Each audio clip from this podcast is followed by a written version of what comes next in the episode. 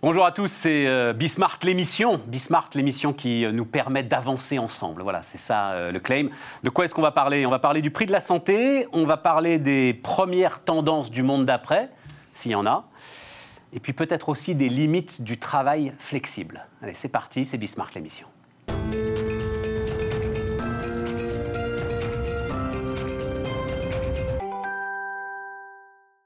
Et on démarre avec Olivier Girard. Bonjour euh, Olivier Girard. Bonjour Stéphane. Le patron euh, d'Accenture en France. Euh, à chaque fois, je suis France, puis peut-être un peu un des peu pays européens. Voilà, voilà. un peu plus autour. Et quand on est français, c'est voilà, la, la- la France. À chaque fois, c'est la puissance d'Accenture. Donc, c'est c'est 500 000 personnes Accenture, mais c'est combien de consultants qui sont en ce moment en train de regarder dans, euh, je sais pas, 120, 130 pays? 130 plus de 130 pays dans le monde, c'est 500 000 personnes Accenture, deux tiers dans la technologie, un tiers dans le conseil. Un tiers dans le conseil, ça fait 150 000. 150 000 personnes qui sont en train de regarder s'il y a un monde d'après.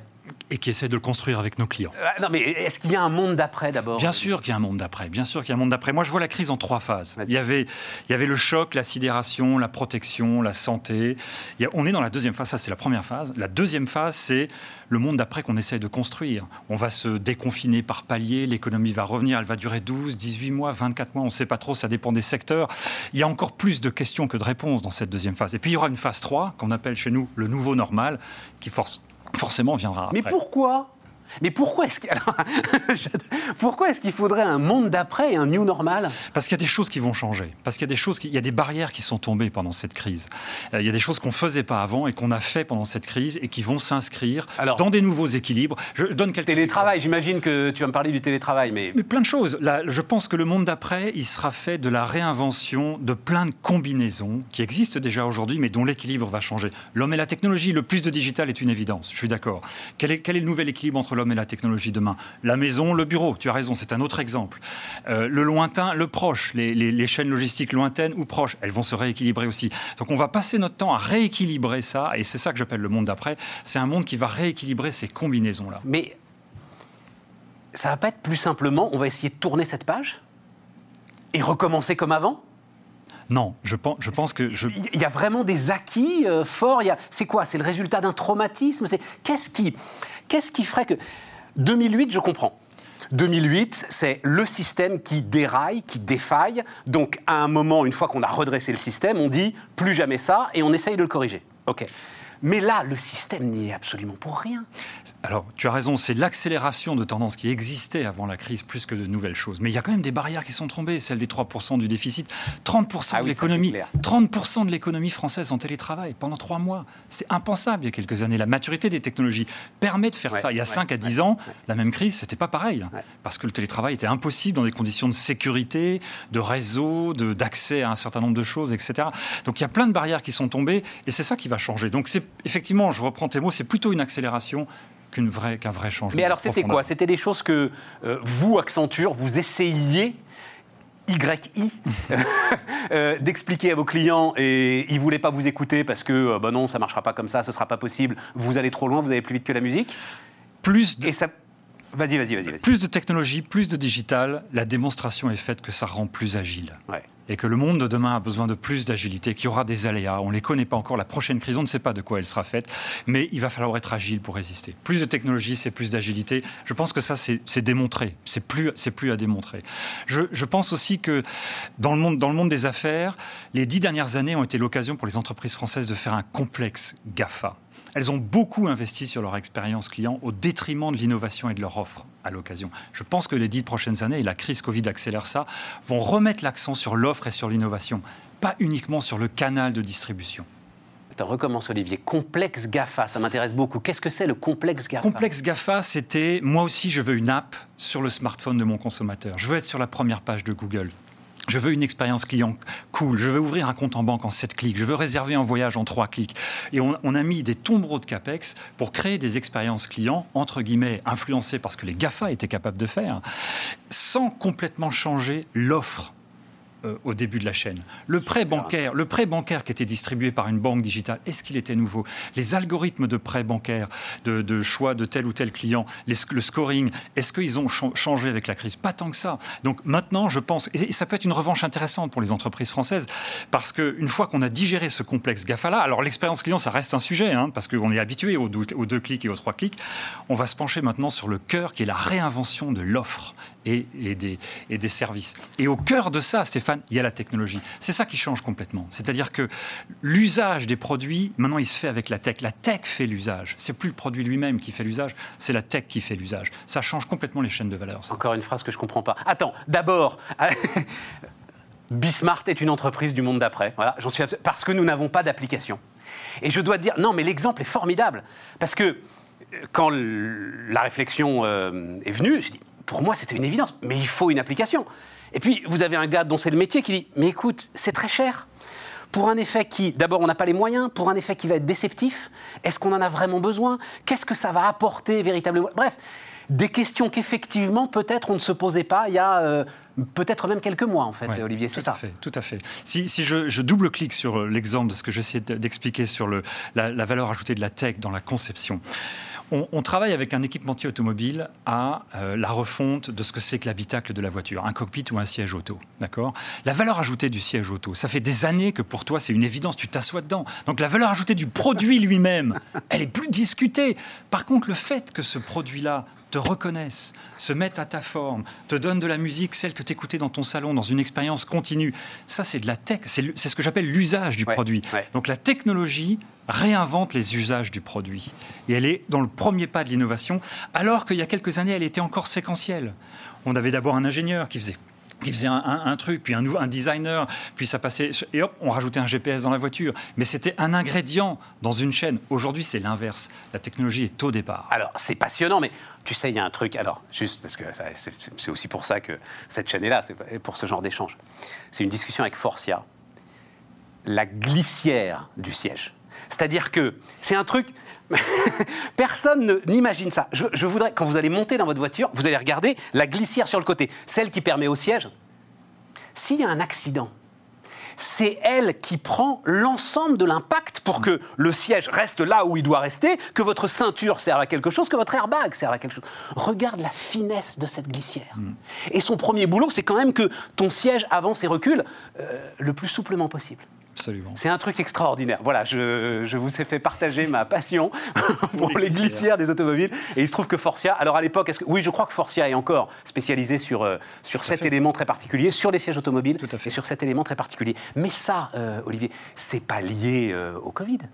ça accélère. le Covid accélère ça. Le Covid accélère ça parce que le, besoin de consommer différemment, de consommer des produits avec une, une, intimité, une connexion personnelle. Oui, mais est-ce que ça va pas être en contradiction avec justement l'ensemble de la tech que tu veux y injecter Moi, j'entends des choses plus rustiques, des choses plus locales.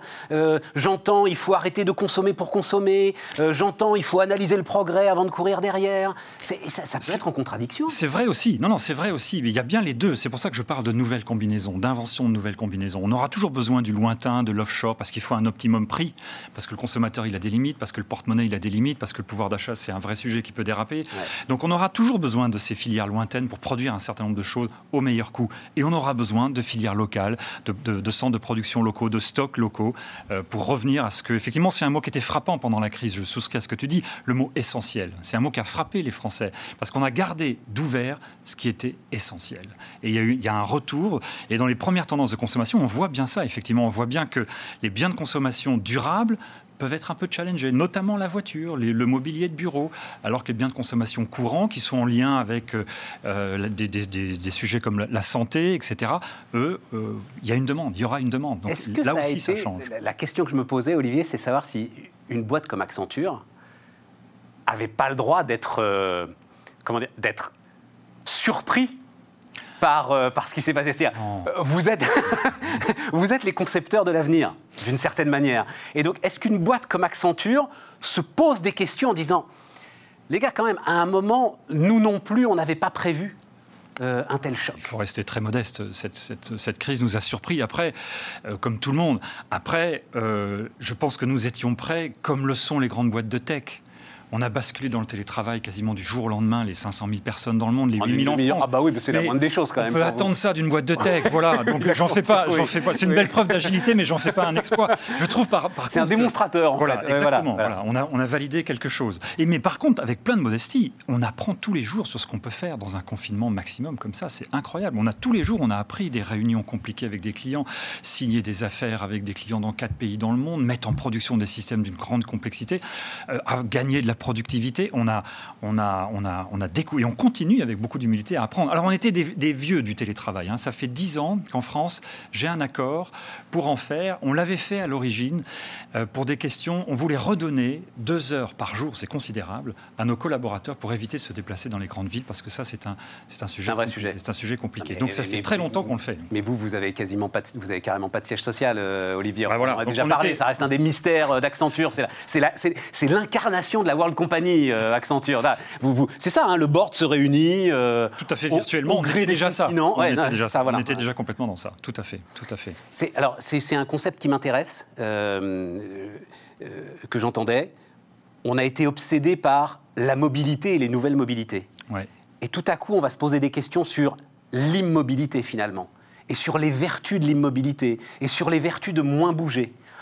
Ça, ça peut être euh, challenging pour énormément de secteurs. Et hein. voilà une autre barrière qui tombe. Et voilà une autre barrière. Qui une autre barrière qui tombe. Donc, euh, et, le monde sera à nouveau refait d'une nouvelle combinaison. Là, on était dans, un, dans une immobilité forcée. Euh, ce qu'il faut, c'est rentrer dans une immobilité et une mobilité, dans un modèle hybride choisi est prévu pour ça. Et, ça, je pense que ce sera encore... Parce que les collaborateurs chez nous, qui depuis 10 ans travaillent deux jours par semaine en télétravail, ils sont très contents. Ils sont très contents. On serait capable d'encaisser un nouveau choc euh, comparable ah, Bien mieux qu'avant. Bien mieux qu'avant. Bien mieux qu'avant. 30% de l'économie française a tourné en télétravail. Attendez, dans les, dans, les, dans les trois derniers mois, c'est considérable. On n'a pas encore l'ampleur des dégâts, Olivier. On va voir l'ampleur des dégâts. On va la voir en septembre. Il y a des secteurs qui sont passés au complet en télétravail. La banque, l'assurance sont passés intégralement en télétravail. Alors qu'ils résistaient énormément. Hein. Ouais, Et, aujourd'hui, voilà, tout, le monde apprend là-dedans. Plein d'humilité, on apprend tous les jours. Même nous, euh, euh, géants de la tech, plus ou moins prêts à aborder ces genres de choses, avec beaucoup d'humilité, on apprend tous les jours. Le patron d'Accenture en France, Olivier Girard, était euh, avec nous. Tiens, bah, c'est Philippe Brassac d'ailleurs, euh, le patron du Crédit Agricole, qui sera à votre place demain. Merci Olivier, merci d'être venu. Merci Stéphane. Bismarck continue tout de suite. On repart et on repart avec euh, André Choulika. Bonjour euh, André Choulika. Il faut dire euh, quelques mots. Je dis entrepreneur, patron donc d'une biotech qui s'appelle Selectis, qui est, double cotation d'ailleurs. Hein. Il y a une cotation à Nasdaq, une cotation à Paris, c'est ça pour voilà pour Selectis et qui travaille sur le génome. Mmh. vous l'expliquez très très bien d'ailleurs, hein, André Choulika. Votre, votre sujet c'est le cancer, même si là on ne va pas parler du cancer, mais votre sujet c'est le cancer. Et en gros, si j'ai bien suivi les explications que vous m'aviez données un jour, vous voulez finalement apprendre à nos gènes à transporter eux-mêmes ce qui permettra de combattre le plus efficacement possible le cancer. Hein. C'est globalement ça que cherche. Euh, On programme en fait des cellules humaines pour aller tuer les cellules cancéreuses. Ouais, voilà, c'est ça. Et euh, voilà, ça, ça commence à des très très beaux résultats qui commencent à sortir. Bon, c'est le scientifique qui m'intéresse. Euh, vous êtes docteur euh, S-Sciences. Euh, vous êtes même docteur en, virologie. Exactement, j'ai un doctorat de virologie moléculaire. Et, vous y tenez. Moi, j'aime bien comme ça. Il y a des économistes aussi comme ça qui disent Non, mais j'ai les parchemins à un moment. C'est-à-dire que. non, non, mais c'est très important, André. Hmm. Parce que ça fait partie des, des valeurs qu'on veut porter sur Bismarck. On en avait d'ailleurs déjà parlé ensemble. Hmm. la vérité scientifique n'est pas une opinion comme une autre. C'est effectivement vrai. Voilà. Et, la vérité scientifique est challengée. Je vais commencer par là d'ailleurs.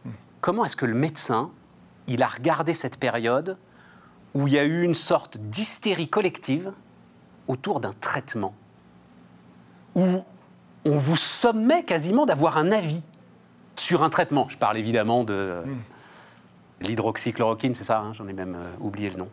Enfin, jamais on avait vu ça. Comment est-ce que euh, le médecin que vous êtes a regardé cette séquence? Alors, je ne suis pas médecin. Hein. J'ai un doctorat de virologie, mais je ne suis pas médecin. Je suis un docteur en sciences. Hein. Voilà. bah, c'est souvent en fait assez controversé lors d'essais en fait de médicaments. Ça prend un certain temps et les opinions peuvent se former au début, une sorte de conviction, mais ensuite, hein, c'est la science qui parle. Et en fait, cette science-là est une science statistique extrêmement normée et qui est euh, euh, gérée essentiellement par des biostatisticiens qui vont commencer à analyser les données d'utilisation de ce type de médicaments sur des patients. Quand on se précipite, on a des données qui ne sont pas exactes, elles ont besoin d'être ajustées, et après, le nombre fait la statistique. Ce qui est assez paradoxal, c'est qu'ici, on a entendu des choses, des fois, qui étaient un peu étonnantes, c'est que plus le nombre était petit, plus la statistique était On nous a valable. dit, c'est l'urgence absolue. Et, et ce que moi, qui ne suis pas scientifique, à la limite, je pouvais comprendre. Il faut, à un moment, il faut des protocoles d'urgence. C'est possible des protocoles d'urgence? Alors, il faut qu'on revienne un tout petit Par exemple, la grippe. Hein. La grippe, euh, c'est très connu, c'est très vieux. Beaucoup d'argent a été investi sur la grippe. Il n'existe pas de médicaments antigrippal aujourd'hui qui permettent de soigner quelqu'un de la grippe quand il est malade. Hein. C'est-à-dire, on parle par exemple du Tamiflu. Le Tamiflu, marche dans certaines conditions à peu près, mais c'est-à-dire quand vous avez, on dit, vous avez une, grippe qui est bien traitée, hein, ça prend en général 15 jours, et une grippe où vous ne faites rien, c'est deux bonnes semaines.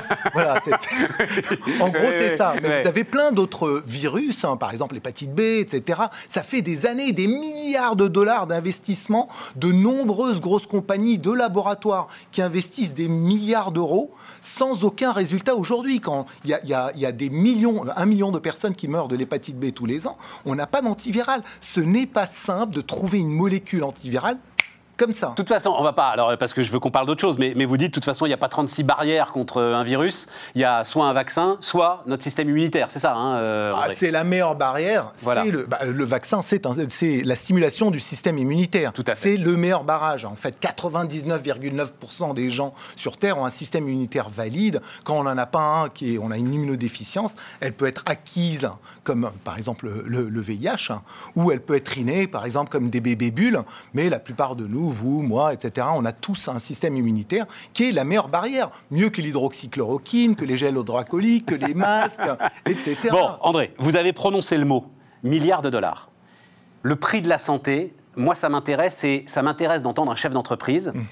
réagir. Alors, je veux surtout pas vous mettre en porte-à-faux, hein, donc, euh, mais j'ai été saisi. Le patron de Sanofi, dans une interview très intéressante qui donne aux Échos la semaine dernière, on lui pose la question euh, est-ce que le vaccin euh, sur lequel vous êtes en train de beaucoup investir hein, contre le Covid sera rentable? Et il répond nous ne nous sommes pas posé cette question. Tout à coup, euh, on est en train de nous dire vous n'avez pas le droit de faire de profit sur la santé. Bah, comment, comment Moi, je veux savoir comment André Choulika il, regarde ça.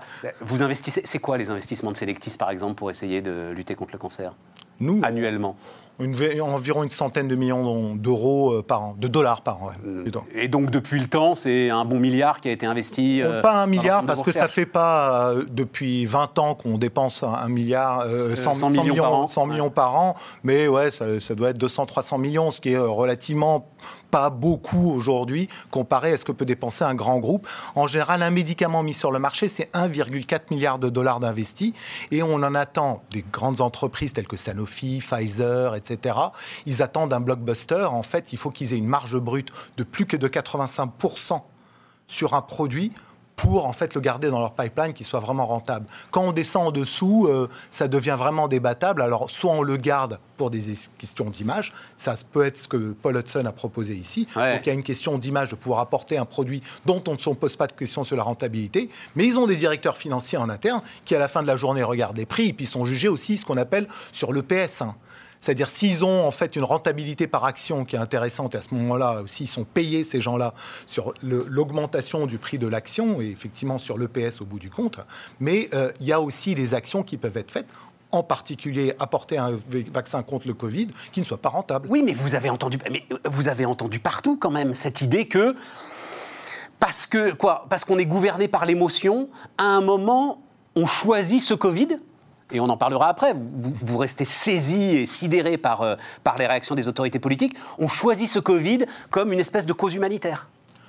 En gros, en France, on a dit quoi qu'on va qu'on a dépensé combien 500 milliards environ. Euh, c'est le coût ah. la France, c'est environ ah, à la pas, Pas tout à fait ça. On en est, on en est à 350. 350, milliards divisé par le nombre de personnes euh, qui ont été sauvées. Alors, ça va de 12 000 à, à 60 000 personnes. Et vous faites une division et vous voyez à peu près le coût du patient sauvé c'est qui est assez intéressant. Le prix de la vie. Ah, mais c'est très intéressant. Et à ce moment-là, quand vous avez un enfant qui arrive avec une maladie génétique, hein, cet enfant qui peut avoir, par exemple, un, avenir, etc., soigner cette maladie génétique, si on lui refuse un, médicament à 1 million ou 2 millions d'euros, ce qui existe aujourd'hui, par exemple, il y a un médicament développé par Novartis, ou qui n'a été pas développé par Novartis, mais qui a été acquis par, acquis par Novartis, qui coûte 2 millions 100 de dollars.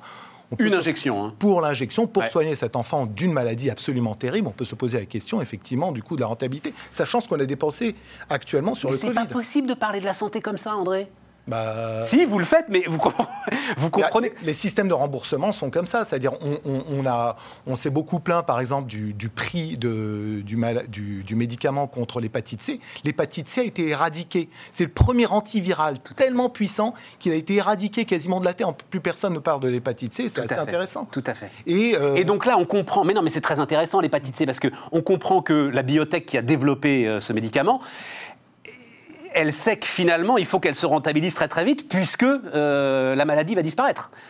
Enfin, voilà, c'est ça. c'est les chroniques versus des maladies qui sont en pic et puis ça disparaît. Quand vous parlez d'un vaccin contre le Covid-19, c'est très très intéressant. On développe un vaccin dont on a plein aujourd'hui. On a dépensé des milliards de dollars contre le vaccin. Ce qui est assez intéressant, c'est qu'aujourd'hui, avec apparemment la deuxième vague, etc., il y a un mutant qui s'appelle G614D ou D614G, je ne me rappelle plus le nom, dans le spike du virus qui vient d'apparaître, qui fait que l'immunité euh, développée par les premiers vaccins ne sont plus bons là-dessus. Et le virus va sans doute continuer à muter. on se demande, ça va être des cotères peut-être sur des jambes de bois, on ne sait pas. Et ils seront prêts sans doute dans six mois au plus tôt, peut-être dans trois mois au plus tôt. Peut-être que le nouveau variant qui viendra, eh ben, ça fera rien dessus. Comme la plupart des années, on développe des, virus, des vaccins contre la grippe. Parfois, ils sont bons, parfois, on se plante. C'est ça. D'où, alors, et, c'est là où euh, votre phrase est absolument géniale. Ce que vous dites, c'est en fait le signe noir. Un mot, enfin, on sait tous, hein, le signe noir, c'est-à-dire l'événement totalement improbable qui survient euh, tout à coup. Le signe noir, vous dites, c'est pas euh, la pandémie ou l'épidémie. Vous dites, le signe noir, c'est la réaction politique. C'est le blocage de l'économie mondiale. moi, ce qui m'avait étonné, c'est quand ça avait démarré, dans, c'est-à-dire au mois de février, je regardais en fait les annonces de, l'OMS. D'un côté, c'était les, tweets, hein, les, les, annonces sur LinkedIn, etc. Ça va être la catastrophe, etc. On regardait les chiffres et de l'autre côté, il y a des trucs qui collaient pas. Et soudainement, le monde a commencé à se confiner. La Chine, les pays autour, euh, etc. C'est parti au Japon, Taïwan. Et, et, on n'avait plus le choix, il fallait se confiner. Et j'étais aux États-Unis et soudainement, Donald Trump dit on arrête les voyages vers les États-Unis. Je me suis dit, mais c'est en fait, c'est cette vague de confinement sur le globe terrestre, le monde qui s'arrête. C'est la première fois que ça arrive dans l'histoire de l'humanité, le monde qui s'arrête. Il y a eu des guerres, il y a eu euh, des, de la guerre froide, etc. Mais ce monde qui se confine, est, quelque chose d'incroyable. C'est fantastique, ça va être analysé dans l'histoire. Je disais aux gens qui travaillent avec moi, oui. vivez ce moment intensément, parce que c'est quelque chose dont on reparlera. Oui, mais c'est une folie. Parce que moi, j'entends André Choulika qui me dit le virus, il est déjà en train de muter et il va peut-être revenir on ne pourra pas supporter, enfin j'en sais rien, je, pense moi que le système financier ne pourrait pas supporter un, deuxième reconfinement, on ne pourrait pas supporter une deuxième fois 350 milliards d'euros, vous voyez par exemple. Je ne pense pas que ça va arriver de nouveau pour la simple raison qu'on a fait l'expérience une fois, le virus va muter, bien entendu, et puis bon, ça, moi, je, me plante souvent dans mes paris. Je ne pense pas qu'il risque d'y avoir une deuxième vague de, confinement qui va se passer sur Terre, même si on dit ça redémarre à Pékin, etc. Pour la simple raison qu'on commence à comprendre comment soigner les gens. Euh, le système de santé s'est accoutumé à ça, et, finalement, on peut refaire un tout petit peu, on peut tirer les leçons de ce qui s'est passé. Donc, je ne pense pas que ça va arriver. Mais le développement de vaccins, etc., pour cette deuxième vague est quelque chose où on l'a cramé. Et c'est ça le, deuxième truc incroyable. Toute la recherche mondiale, pendant un temps X, hein, c'est-à-dire environ 3-4 mois, s'est complètement focalisé là-dessus. Tout le monde ne faisait plus que ça. On s'est totalement désintéressé de toutes les autres maladies. C'était incroyable. C'est-à-dire, oui, on, on pense que l'avoir déjà dit. Quelques jours de maladie cardiovasculaire. Vous dites que c'est 10 jours de cancer. Vous dites euh, Covid-19, c'est 10 jours de cancer. Un, peu plus aujourd'hui, mais c'est à peu près ça, voilà. Mais euh, finalement, c'est la discussion, et euh, j'espère qu'on l'aura à nouveau, André Choulika, c'est la discussion qu'on avait déjà autour de la science. C'est-à-dire que maintenant, on est géré par l'émotion, finalement. Et l'émotion emporte tout y compris euh, des vérités, des certitudes scientifiques, euh, la relativité qu'on peut avoir entre euh, différentes causes de, mortalité? C'est effectivement, je pense que l'émotif mondial hein, autour de, certains sujets qui peuvent sortir à des moments et sont en fait biaisent la façon de pouvoir angler en fait hein, la, la, science dans le monde et aussi la capacité de pouvoir traiter en fait les gens. Et ça, c'est quelque chose qui est assez intéressant. Je ne sais pas si ça va se reproduire dans le futur, j'espère pas trop souvent quand même, mais c'est quelque chose qui peut être analysé euh, de, plus tard. André Choulika, euh, le patron, je vais faire votre calcul là, 350 hein, euh, milliards divisé par, on estime qu'on a sauvé combien de personnes en ce confinant Ça dépend, moi j'arrive environ à 12 300, même si... Pas plus que ça, 60-70 000 quand même, non? Je crois que c'est les chiffres le, nous pic, Le pic de mortalité en France cette année était atteint en mars, c'est 66 000 morts en mars. Est-ce que vous vous rappelez de janvier 2017 Personne ne se rappelle de janvier 2017. On était au-dessus de ça, on était à peu près à 68 000 quelque chose. Parce qu'il y avait une mauvaise grippe. Parce qu'il y avait une mauvaise grippe. Donc on est monté au-dessus de ce pic-là. Est-ce qu'on avait atteint vraiment le moment de saturation ou pas? On ne sait pas. Donc on peut calculer. Il y a des calculs qui sont à 60, 000 vies sauvées, d'autres qui sont à 12 300. Je ne suis pas un spécialiste dans Non, mais en tout cas, c'est intéressant à diviser par 350 euh, milliards. Voilà. C'est très intéressant. André Choulika été avec nous sur Bismart. On se retrouve dans un tout petit instant.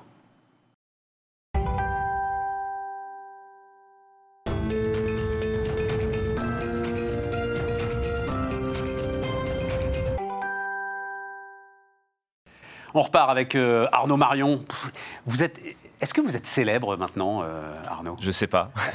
non, mais dans le monde. Si. Enfin, est-ce qu'on vous appelle Est-ce que euh, vous êtes devenu. Je sais plus, à une époque, vous vous en souvenez, il y avait. Euh, comment il s'appelait? Red Adair. C'était ça, Red Adair, qu'on appelait pour aller éteindre les puits de pétrole.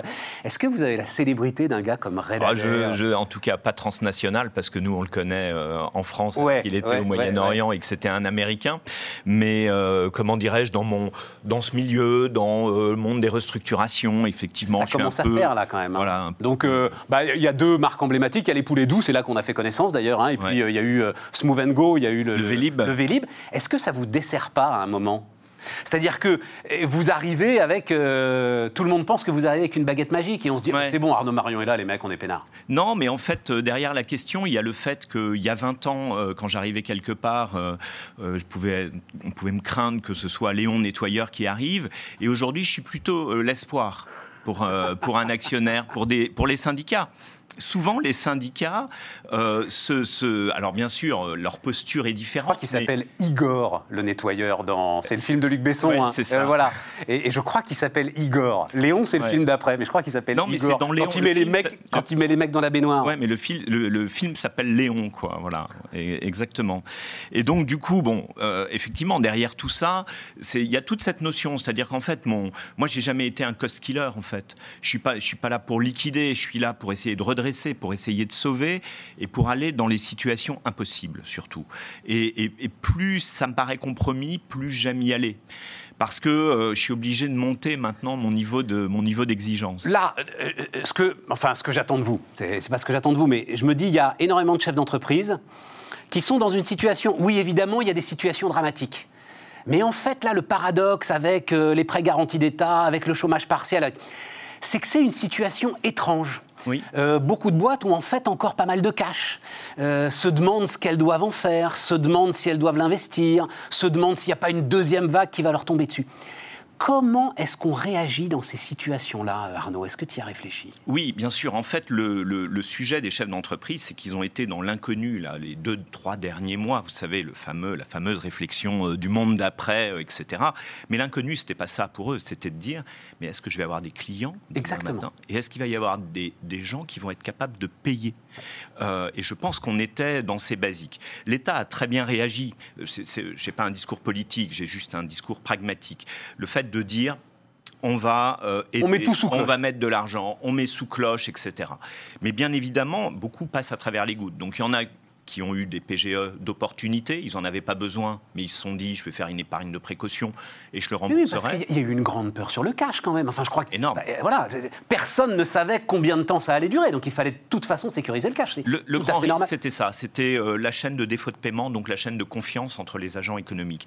Et les mesures du gouvernement, le PGE, la liquidité, le travail extraordinaire qu'a fait Nicolas Dufourc avec les équipes de la BPI. C'est absolument une mobilisation comme jamais vu. Mais, enfin, c'est les banques qui ont fait ce boulot, non, euh, Arnaud C'est l'ensemble des agences bancaires, des conseillers bancaires, qui s'en prennent plein la tête à longueur de journée. C'est eux quand même qui ont été au charbon. Toutes. Mais la BPI a été extrêmement présente justement pour pouvoir analyser des dossiers. La, la question, c'est pas euh, les dossiers qui passent. La question sont les dossiers qui ne passent pas. Je ne sais pas si vous avez regardé les comptes rendus de la Banque de France sur les PGE. Non, non. C'est assez intéressant. En gros, 40% des PGE qui sont donnés, c'est pour ceux qui ont des notations qui sont bonnes. Et 60%, c'est ceux qui sont à partir de assez faibles et en dessous. Donc ça signifie que tous ces dossiers, ils sont en clignotant orange, voire rouge, voire rouge euh, carmin, et que donc systématiquement, ils passent dans des dispositifs d'exception. Il faut avoir ça, euh, il faut avoir ça en tête. Alors, là, je parle au redresseur d'entreprise. La boîte qui va pas très bien. Ouais. Et qui redémarre avec l'équivalent de 25% de son chiffre d'affaires, hein, c'est à peu près ça, hein, les PGE, l'équivalent de 25% de son chiffre d'affaires en dette faut s'en occuper, faut transformer ça en fonds propres. Faut...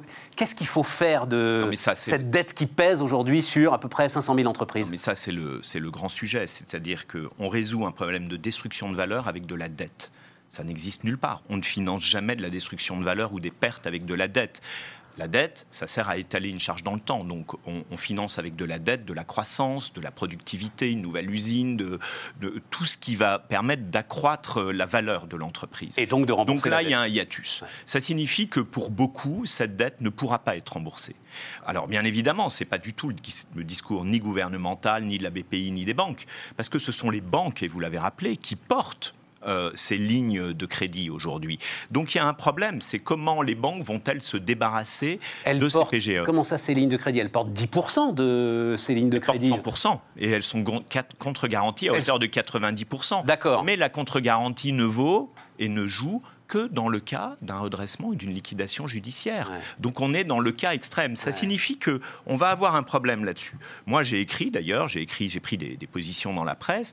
Euh, il va falloir transformer en fonds propres ou quasi fonds propres. Je pense qu'on va retrouver les vieux prêts participatifs ou des choses comme ça. Une grosse partie de ces PGE pour les entreprises, c'est une occasion unique d'augmenter leurs fonds propres. Mais on va augmenter leurs fonds propres euh, mais donc c'est l'État qui va devenir actionnaire de 30% euh, de l'économie et de 40% des entreprises. C'est bien ça le problème. C'est là où il faut retomber sur, euh, c'est là où il faut retomber sur les pieds. Moi j'ai dit qu'il fallait créer des grands fonds régionaux, 13 grands fonds régionaux, pour pouvoir. Mais ils existent. Pourquoi les créer? Ils existent ces fonds régionaux aujourd'hui? Ils n'existent pas. Il y a des fonds de capital développement dans toutes les régions de France. Oui, c'est ça. Mais en revanche, il faut essayer d'unifier une démarche et d'avoir des fonds. Moi j'appelle ça des fonds experts avec de l'expertise dedans, des gens qui savent ce que c'est qu'une transformation d'entreprise. C'est une hérésie de vouloir sauver des entreprises qui étaient fragiles. Mais je vous rassure, moi je les vois passer les dossiers en ce moment, depuis le 15 juin. C'est les gens qui ont eu leur deuxième refus de PGE. Ces entreprises, elles ne trouvent pas de PGE. Regardez toutes les grandes enseignes qui déposent le bilan les unes après les autres. Célio qui a dit je n'ai pas eu de PGE, donc je me mets en redressement judiciaire. Sauvegarde. Ils sont mis en sauvegarde. Ils sont mis en non, C'est important, Arnaud. C'est un acte de gestion. Voilà. Hein, Eux, ils ont fait un acte de gestion. Voilà. Les autres, euh, regardez ce qui s'est passé. Mais ils étaient en difficulté avant. Donc, en fait, euh, ces prêts ne, doivent aider à construire, alors si on veut prendre ce parallèle, le monde de demain, mais c'est-à-dire des entreprises transformées, et pas à colmater des entreprises qui n'allaient pas. Le boulot, il est phénoménal. Absolument. 450 000 entreprises, je crois. Hein. Si, si, on enlève les, énormes prêts, euh, voilà, Renault, Air France a besoin de personne. Si on enlève ces énormes prêts, on se retrouve avec 450 000 entreprises lestées d'à peu près 80 milliards d'euros aujourd'hui. C'est ça. Mais c'est un boulot considérable si vous voulez tous les suivre une par une. Ça va, être, ça va être considérable. Ça va être, euh, je pense que c'est le grand enjeu de ces euh, six prochaines années, puisqu'il y a théoriquement une maturité de 1 plus 5 ans. Mais en fait, euh, la difficulté que l'on va, que l'on va avoir, c'est justement qui on aide et comment. Regardez des, géants. Bon, Technicolor a annoncé un accord avec ses, créanciers. Solocal est sur le point de passer sous pavillon américain avec ses créanciers hedge fund, tout simplement parce qu'ils n'ont pas eu de PGE. Et ça, c'est une entreprise, je bien, elle a fait son plan de transformation. Solocal, c'est compliqué. Oui, mais c'est le dernier kilomètre de la data par rapport à Google en France. Vous voulez que l'annuaire euh, français soit américain? Moi, j'ai pas envie, en fait. Et donc, il y a oh. tous ces cas de conscience qui sont euh, aujourd'hui. la façon dont vous en parlez, là, vous êtes quelque part au capital, vous êtes quelque part intéressé à l'affaire Non, mais j'en ai été administrateur jusqu'à fin 2018. Ah, non, alors, un mot, parce qu'on on est au bout de cet entretien. Il faut, il faut que je trouve un moyen de faire encore plus long. Parce que, euh, donc, là, vous, vous vendez partout un bouquin et vous le vendez avec talent, donc euh, vous n'avez pas besoin de moi. Partout où je passe, les mêmes erreurs sont, sont commises. Et vous dites, une organisation, pour une organisation apprenante, pour une entreprise, l'important ce n'est pas de s'adapter, c'est de se transformer. Je pense que c'est une formidable leçon. Moi, ça me fait beaucoup réfléchir sur ce qu'on doit faire maintenant. Pas s'adapter à un monde qui va pourquoi? Parce que ce monde va, nous échapper au moment où on croira euh, l'avoir rattrapé. C'est ça le sujet euh, S'adapter, c'est déjà trop tard. On s'adapte aux autres, on s'adapte à une évolution. Se transformer, c'est voir beaucoup plus loin. Et effectivement, par exemple, on l'a vu euh, au cours de cette crise, l'expérience utilisateur, le go-to-market. Pourquoi il y a des applications qu'on ne connaissait ni d'Ève ni d'Adam il y a encore trois mois qui tout d'un coup ont envahi nos, nos, laptops et nos ordinateurs et nous ont permis de faire de la visioconférence. On ne savait même pas qu'on pouvait en faire à domicile. Et pourtant, baignait dans le monde de Skype et de WhatsApp et de Messenger. C'est tout ça. C'est-à-dire que les, les, priorités sont en train de changer et le fait de se transformer, c'est aussi d'intégrer, euh, d'élargir son champ de conscience et d'intégrer les grands enjeux. On peut plus maintenant être sourd par rapport aux enjeux euh, du climat, du partage de la valeur, du social, de la biodiversité, de tout ça. Et on le voit avec le Covid qui nous renvoie sur notre santé, en fait ne pas s'adapter, mais se transformer. Arnaud Marion été avec nous sur Bismart. On continue tout de suite.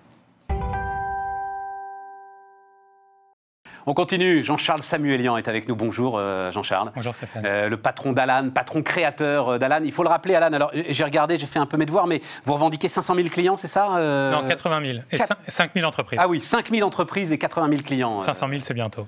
Bah, j'espère que c'est ce qu'on a écrit. Ouais, c'est ça, 80 000 membres, c'est ce qu'il y a décrit sur le 500 000. 500 000, c'est bientôt. Premier assureur santé indépendant depuis, je ne sais plus la date. 1986. Depuis 1986. toujours le seul. je me demandais, qu'est-ce que cette période. Alors d'abord, est-ce que euh, euh, la façon dont tout ça s'est passé, euh, toi qui réfléchis à la santé, qui as une réflexion sur l'assurance santé, est-ce que ça a modifié ta vision des choses Est-ce que ça a modifié ta vision du secteur?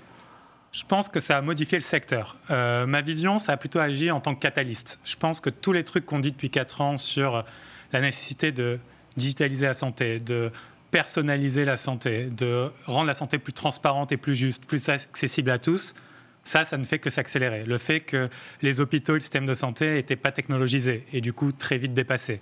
Ça, ça aussi, c'est un catalyste. Donc pour nous, cette crise qui est très difficile et qui est dure, et nous, on couvre beaucoup d'entreprises et du coup, on voit à quel point c'est dur pour elles, elle est aussi un moment pour dire ce qu'on est en train de dire est très important. La santé doit se transformer si on veut survivre et gérer mieux et anticiper les prochaines crises. Nous, on est un peu parano, donc euh, on avait euh, commandé des masques pour la boîte dès fin janvier, parce qu'on voyait ce qui se passait euh, en Chine et du gel. On a fait envoyer des masques à, tous nos clients aussi. mais ça, c'est qu'un la petite partie de l'iceberg. Toute petite partie de l'iceberg. Ce qui compte, c'est demain une santé qui est accessible à tous, une santé où les gens peuvent prendre des décisions. C'est un slogan, une santé qui est accessible à tous, euh, Jean-Charles. Qu'est-ce que tu mets derrière euh, On en a parlé avec André Choulika il y a quelques instants. La santé, c'est un coût. Oui, c'est un... prix, c'est de l'argent, c'est pas accessible à tous. Qu'est-ce que ça veut ben, dire En fait, le principe de la technologie, normalement, et de très bonne expérience utilisateur, c'est de faire des gros investissements massifs en coût fixe au départ pour rendre le coût variable hyper faible après. Et c'est un peu ce qu'on essaye de faire. C'est nous, on n'est pas en train de faire une biotech et développer des molécules, ce qui continuera à coûter très cher. Euh, on essaye de faire en sorte que l'accès à la meilleure information, l'accès aux meilleurs soins, soit ce qu'on appelle frictionless, sans friction, et du coup soit très simple. Et c'est ça en fait. Aujourd'hui, il y a une, une inégalité hyper forte à l'accès à l'information. On l'a vu là pendant la crise. Il y avait un flux continu d'informations qui dépassait les gens, qui était plus anxiogène que, que de résolution de problèmes. Tout à fait. Et nous, quand on a créé une plateforme pour nos membres et hors de nos membres qui mettait de l'information qualité, accessible, un, ce qu'on appelle un symptom checker, qui était intelligent, empathique, simple, ben, les gens ont adoré. Et les gens ont adoré utiliser ça. Et ça, c'est de l'investissement au départ, parce qu'on a travaillé jour et nuit pendant quelques jours pour, pour faire ça. Mais après, le coût marginal est nul et on peut donner ça accès à tout le monde.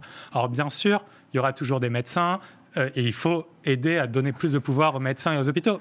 notre job, c'est les aider, mais peut-être qu'il faut arriver à faire qu'un médecin puisse parler à 200 personnes par jour au lieu de 20 ou au lieu de 50, parce que la technologie lui a rendu son métier plus facile. Et ça, je trouve que c'est un, un, objectif qui On a dit beaucoup, c'est quelque chose qui t'intéresse, la téléconsultation, ça, ça, change quelque chose pour toi? On, on, a, dit beaucoup que ça allait être un, un décollage pour euh, cette téléconsultation. Nous, on a la téléconsultation qu'on fournit à tous nos membres de manière gratuite et illimitée. Donc on a vraiment vu un, gain d'usage qui s'est d'ailleurs un peu stabilisé. Euh, ça veut dire quoi qu'on fournit à tous nos membres de manière gratuite et illimitée? Si, je suis assuré chez Alan aujourd'hui en deux clics, je peux parler à un médecin en vidéo, c'est 100% couvert et ça peut aller jusqu'à la prescription. D'accord. On a aussi lancé un autre outil qui est encore en bêta, mais que, avec une partie de nos utilisateurs, qui est je peux chatter avec un médecin euh, qui me répond dans la journée et ça aussi, ça crée un autre usage. En fait, on pense que ça va être multi-usage. Parfois, il va falloir. Oui, mais tu sais ce qu'on, alors, ce qu'on dit sur du chat, parce que j'ai vu des, des, systèmes comme ça à l'arrivée, c'est soit aller à l'hôpital, soit prenez du doliprane. C'est-à-dire,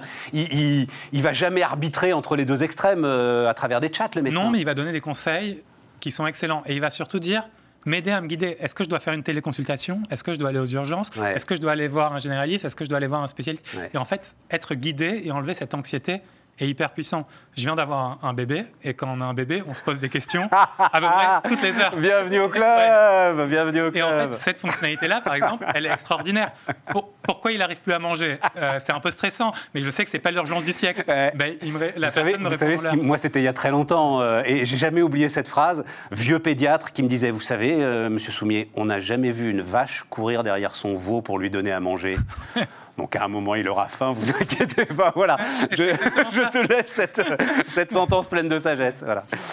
Mais je pense qu'il va falloir penser tous ces points de contact. Et il y a des points de contact qui seront juste de la recherche d'informations. Et aujourd'hui, il ne faut pas se mentir, le nombre de personnes qui vont sur Google pour trouver de l'information médicale est un peu effrayant. Et quand on finit sur un forum, on pense. Et donc toi, tu veux être tiers de confiance d'une certaine manière sur cette information. On va être tiers de confiance sur cette information. Qu'est-ce que eh, dans la façon dont on assure les entreprises, puisque c'est ça euh, que fait Alan. Hein, Alan n'assure pas les, particuliers, assure les entreprises. Qu'est-ce que ça va changer? Qu'est-ce que ça change? Je pense que ce qu'on voit et la, tendance post, euh, enfin, on n'est pas encore dans le, complètement le post, mais là, à la sortie de cette crise, c'est un des outils qui permettent de communiquer de la santé avec ses salariés vont être ultra importants. En fait, pour la première fois de leur vie, euh, les RH seront, se sont trouvés face à une crise sanitaire où la conséquence de leurs décisions avait un impact de manière très très importante sur la santé de leurs salariés. Et ils n'étaient pas outillés pour. ils n'étaient vraiment pas outillés pour. Et on pense que nous, notre mission, c'est de les aider à ça. Donc ça, c'est le premier point. Être un vrai partenaire à la fois des RH et de nos membres pour prendre des meilleures décisions. Deuxième point, le télétravail, la digitalisation fait que ben, on voit une accélération des besoins de la digitalisation et dont avoir encore de l'envoi courrier ou papier euh, là-dessus, c'est plus possible. C'est clair. Et, vas-y, vas-y, vas-y, troisième point. Le troisième élément, c'est les services de santé. C'est en fait un assureur passif, nous, ça n'a jamais été notre objectif. On a toujours vu l'assurance comme un moyen pour devenir le partenaire santé, la seule app qui personnalise ma santé pour moi.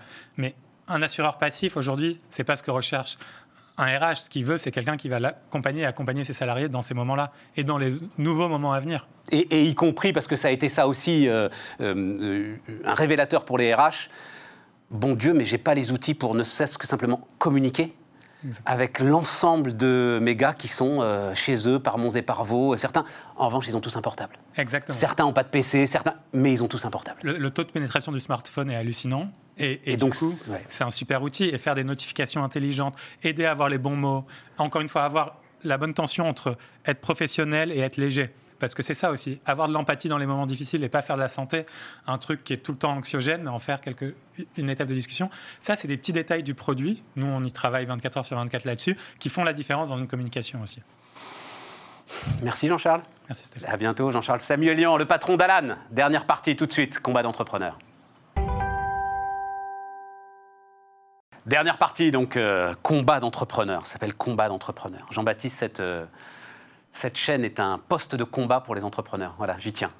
Merci. Après, ça ne veut pas forcément dire qu'on euh, va prendre votre défense sans discernement Et en l'occurrence, le sujet-là, il m'intéresse énormément. Donc, euh, je la fais courte, hein, euh, je parle sous votre contrôle, mais pour gagner du temps. Jean-Baptiste Achard, c'est le fondateur de StaffMe. Euh, StaffMe, c'est la digitalisation de l'ensemble des petits jobs d'étudiants. C'est ça que vous avez voulu faire. Hein, voilà. Sauf qu'à un moment, vous avez été rattrapé par la patrouille. En l'occurrence, la patrouille, c'est bah, l'ensemble de ceux qui enquêtent sur les entreprises et enquêtent quand même toujours à charge sur les entreprises, voilà. Hein, et qui, globalement, vous accusent d'une certaine manière d'avoir été un profiteur de crise. C'est-à-dire que beaucoup d'entreprises, notamment dans le retail, euh, se sont retrouvées dans une situation où il y a des gens qui tout simplement refusaient d'aller bosser, et c'était leur droit, voilà. Il y avait une forme de droit de retrait, et donc il y avait face à ça une très très forte demande des clients. Donc il fallait à un moment recruter en masse, et recruter en masse sur une période dont on savait qu'elle serait très très courte. Et c'est là que StaffMe est entré euh, dans la bataille, c'est ça hein, Exactement. Bah, on a, on a, en fait, on a continué à faire ce qu'on fait depuis 4 ans. Mais sur une très grande échelle non, pas sur une échelle, non, non, moins grande que ce qu'on fait d'habitude. Par contre, sur des secteurs qui étaient plus visibles, parce que évidemment, il y avait plus que quelques secteurs ouverts pendant cette période de, confinement, et notamment la grande distribution alimentaire. Bon. Mais, mais on n'a pas eu de boom, on a même eu un peu moins de demandes que d'habitude. C'est vrai. C'est sauf que d'habitude, c'est plus diffus parce que euh, toutes les, toutes les entreprises de France ont besoin de main-d'œuvre très ponctuelle. Euh, les étudiants sont partout en France et donc, de fait, on travaille dans des secteurs comme le retail, la grande distribution, l'événementiel. Euh, Auto-entrepreneurs, ces étudiants. Tout à fait. Bon. Et quels sont. Alors, il se trouve que j'ai vu ce reportage et qu'il y a un truc où je me suis dit Là, il y a un problème. Soit la syndicaliste qui s'exprime euh, ne dit pas la vérité, soit effectivement, dans le business model, il y a un problème. Une syndicaliste qui dit rendez-vous compte, ces gens-là, on peut les faire bosser. Alors, euh, j'ai noté, hein, 47 à 52 heures par semaine.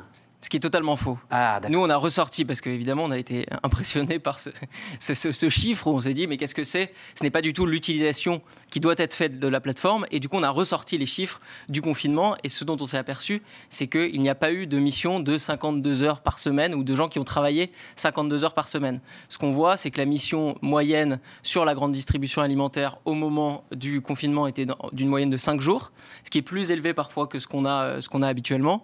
Et qu'elles étaient toutes... Bah, 5 jours, 10 heures par jour, on n'est pas très très loin du truc quand même. On n'était pas à 10 heures par jour. On n'était pas à 10 heures par jour. On était beaucoup plus sur euh, de la préparation de commandes le matin euh, entre 6 euh, heures et, et, midi, ce genre de, ce genre de mission. Sur des, des tâches très spécifiques. Et puis il faut se rendre compte aussi que c'était un moment très particulier. C'était un moment très particulier, ce confinement, où on oublie, maintenant peut-être un peu vite, que la grande distribution était débordée. C'est-à-dire qu'ils avaient plus de 40% d'absentéisme, des, des, rayons qui étaient vides, il faut se rappeler de, cette ruée vers les magasins, et ils ont dû trouver des solutions. Et c'est là qu'en fait, mais est quand toutes leurs solutions habituelles ne fonctionnaient pas, ils se sont tournés vers nous qu'ils utilisaient déjà euh, de, façon, euh, de façon assez ponctuelle.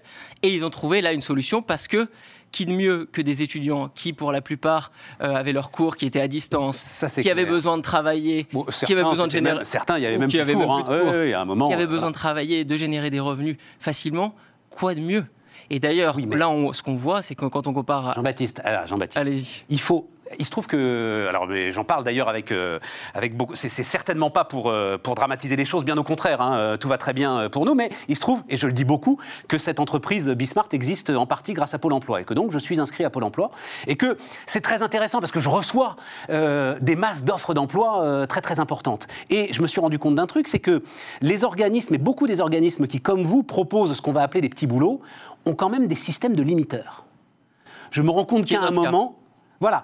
Ben, par exemple, on me proposait de, plier des, de plier des prospectus et de les mettre dans des enveloppes. Limité à 600 euros par mois. Voilà. Limité. Je ne pouvais pas gagner plus. Il y a un système de limiteur aussi Nous, aujourd'hui, sur la plateforme, il y a une limite qui est à 4 mois, équivalent en plein entre un prestataire de service, donc euh, staffer, travailleur indépendant, et une entreprise. Au-delà de ça, on ne peut plus passer par la plateforme. Et ce qu'on voit, c'est qu'en fait, très vite, il y a une transformation s'il y a un besoin de travailler plus longtemps sous une autre forme de contrat plus adaptée, type CDI. Nous, là, aujourd'hui, ce qu'on propose, et c'est on lance un appel au président de la République, c'est de généraliser. Non, c'est de généraliser. Mesdames, Messieurs, la séquence appel au, président, de la République c'est de généraliser en fait euh, la possibilité pour ces jeunes de 16 à 24 ans de travailler avec un numéro d'identification. Ça peut être un SIRET comme auto-entrepreneur, mais on peut aussi imaginer que ça marche avec le numéro de carte vitale ou le numéro INE d'étudiant, et cela dans la limite de 80 jours par an justement parce que nous, la solution, c'est comme ça qu'elle a été conçue, c'est d'ailleurs comme ça qu'elle est utilisée, comme une solution ponctuelle. Ça va permettre de flexibiliser euh, sur des missions très courtes. 80 jours par an, c'est un tiers des jours travaillés dans une année. Si vous êtes un étudiant, vous allez travailler 10 heures par semaine quand vous allez être en période de cours, vous allez travailler deux mois l'été, et là, ça va vous faire. Euh, et, et, tu préfères pas le limiter Vous préférez pas le limiter par le revenu ou par euh, euh, l'importance horaire, le taux, le taux journalier, le taux horaire journalier ou des, ou des choses comme ça? Parce que on, pourrait, on pourrait tout à fait. En quatre mois, tu peux quand même, pour le coup, subir de sacrés excès quand même on pourrait tout à fait le, limiter sur, sur une journée, sur, sur un, niveau de revenu. Après, nous, ce qu'on voit, c'est que quand on regarde les chiffres de la plateforme, et c'est quand même ça qui est important, c'est ce qui est fait sur la plateforme, c'est qu'on voit que la solution est utilisée pour ce qu'elle est. C'est-à-dire. Il n'y a pas d'excès. mais il n'y a, pas d'excès. Et d'ailleurs, c'est hyper intéressant quand on voit d'autres solutions qui utilisent ce véhicule de l'auto-entrepreneuriat, qui sont assez décriés, euh, suivez mon regard, euh, des, des, coursiers à vélo il y a des contentieux individuels. Nous, sur la plateforme, aujourd'hui, il n'y a aucun contentieux individuel d'un staffeur, alors qu'il y en a plus de 25 000 qui ont travaillé via la plateforme depuis. C'est parce, que vous n'êtes pas assez célèbre, ça va commencer justement. Bienvenue au club. Mais, mais aujourd'hui, nous n'avons aucun contentieux individuel et parce qu'ils trouvent en fait une voie d'accès au marché du travail qui leur correspond et qui leur permet plus tard de trouver un emploi plus durable, qui soit d'ailleurs comme indépendant, hein, c'est le cas de 9% des Français qui sont travailleurs indépendants, ou comme salariés. Et c'est comme ça qu'elle a été conçue. La solution, c'est comme ça qu'elle est utilisée et c'est comme ça qu'elle est très bénéfique pour ces jeunes en étant un vrai tremplin vers de l'emploi euh, durable. Bon, bah écoutez, euh, on se reparlera. De toute façon, on va, euh, nous-mêmes d'ailleurs, on va, on va, on va accorder beaucoup de place à alors, ce qu'on appelle freelancing, entreprise augmentée, open talent, enfin l'ensemble de ces dispositifs. Donc Jean-Baptiste, on rediscutera de tout ça. Mais ce que je veux dire, c'est ça peut pas être, on peut pas, pour le coup, Dieu sait qu'on milite pour laisser le système marcher tout seul. Là, on est aux limites quand même, on est d'accord euh, sur cette histoire-là. On ne peut pas laisser les gens... La servitude volontaire, ça existe. On ne peut pas laisser les gens décider d'eux-mêmes de la masse de travail qu'ils sont prêts à faire. Ah mais bien sûr. Mais alors ça, on est 100% d'accord. Et on est très loin de la servitude volontaire, mais très très loin. Là, on parle d'étudiants qui travaillent extrêmement facilement, depuis leur, enfin, qui reçoivent des offres sur leur téléphone, qui les acceptent, qui les refusent s'ils ne souhaitent pas les faire, et qui, grâce à ça, génèrent des revenus, gagnent en expérience, gagnent en réseau et trouvent demain leur emploi euh, pour, pour la vie. C'était Staff Me, euh, mesdames, messieurs, et c'était Bismart, l'émission. On se retrouve demain.